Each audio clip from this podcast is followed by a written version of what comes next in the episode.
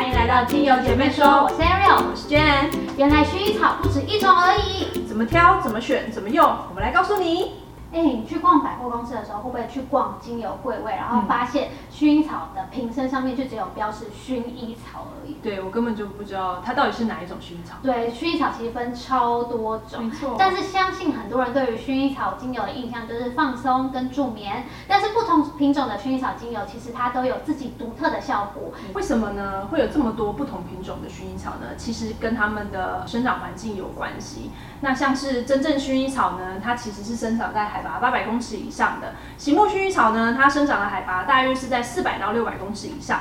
那碎花薰衣草呢，它其实是生长在海拔四百公尺以下的地方哦。薰衣草生长的高度如果越高的话呢，其实它的萃油量就会越少，品质相对也会更好，那价格呢就会更高了。对，一般人认为的薰衣草是不是都是很温柔，然后很甜美？对。但是其实薰衣草它是一个很有个性的植物，它需要生长在排水良好的碱性土壤上面，也需要长时间日照，气温温度还不能太热，降雨量也要少。你看看它有多傲娇。没错，而且薰衣草啊，它一定要经过漫长的严寒冬天，它长出来的花朵呢跟叶子呢，萃油量才有可能高。所以我们每一滴薰衣草精油我们都要好好的珍惜，然后去仔细闻它所经历的故事。好啦，既然我们已经了解了这么有个性的薰衣草之后，接下来就是大家实际会遇到的问题了。嗯，不同品种的薰衣草到底该怎么分辨？功效有哪些？使用上又有哪些要注意的事项呢？首先呢，我们要来介绍真正薰衣草，这也是市面上最常见的薰衣草。它的拉丁学名是 Lavandula angustifolia。真正薰衣草呢，它其实是别名最多的一个薰衣草，超级多。对对对，我们常常会听到真实薰衣草、高地薰衣草、安古薰衣草、维拉薰衣草。夹叶薰衣草等等的这些薰衣草呢，全部都一样，都是真正薰衣草。真正薰衣草精油呢，它的通用指数堪称五颗星，因为它是从一支从头到脚都可以直接使用的精油，不仅安全性高，而且老人小孩全部都可以用。那它涵盖的作用其实有止痛、抗菌、消炎、缓解痉挛啊、镇定、促进伤口愈合等等。天哪，它的那个作用真的超多。对，而且它还有一个，我觉得它的特别作用就是它可以缓解高血压的症状。它也就是我们常常说会拿来舒眠、舒压的一支真正薰衣草。其实呢，真正薰衣草它就像是一个温暖的母亲，它充满了包容与和谐，它可以跟大多数的精油搭配，甚至可以产生重要的协同作用或是加成的效果。没错。紧接着呢，第二个我们要介绍的就是碎花薰衣草。碎花薰衣草 （Spike Lavender）。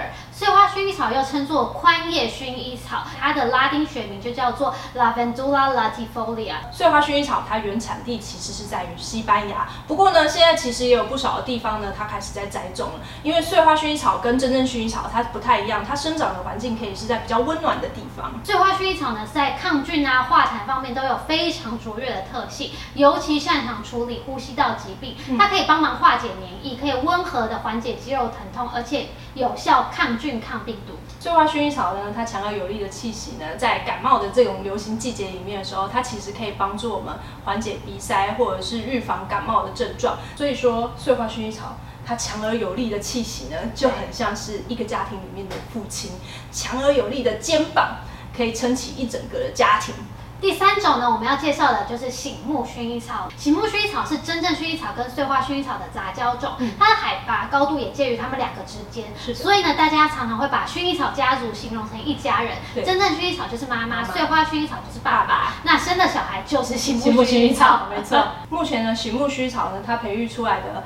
呃，分布最广的有三种，一种是雅碧拉，第二种是葛罗索，第三种是超级醒目。那这三个品种当中呢，葛罗索它的香气呢，其实是最棒的。我觉得它的香气最像真正薰衣草，最像妈妈。对，所以呢，它经常被使用在香水当中，它可以替代真正薰衣草。那醒目薰衣草的花呢，它其实比真正薰衣草还要大。颜色也也比较深蓝一点。那在气味上呢，除了遗传真正薰衣草的柔和甜美之外，它也微微的带着一点爸爸碎花薰衣草的那种清凉感。这就是醒目薰衣草的特别的地方。醒目薰衣草呢，它的醇类的含量比较高，所以呢，它在抗霉菌啊、抗病毒以及强效杀菌、平衡跟激励免疫系统的这些症状来说呢，其实比真正薰衣草还有碎花薰衣草都来的强大一点。青青出于蓝更胜于蓝的意思。对对对对。但是我这边要提醒一下大家，醒目薰衣草的部分，因为它含有些微的樟脑成分，所以建议怀孕未满三个月的孕妇、儿童跟癫痫患者还有蚕豆患者都不要使用，会比较保险一点。对，最后呢，我们要介绍头状薰衣草。头状薰衣草的外形很明显的跟其他种类的薰衣草都不一样，它特殊的凤梨头造型让它的辨识度特特别高。但是很奇怪的是，它在市场上的能见度却比其他薰衣草精油来的低一点。没错。哎、我跟你说，我刚刚在讲凤梨头的时候，我立刻就想到台版《流星花园》里面道明寺的造型。我这样讲是不是透露了年龄？我绝对不会说我会唱《流星雨》这首歌。我也会。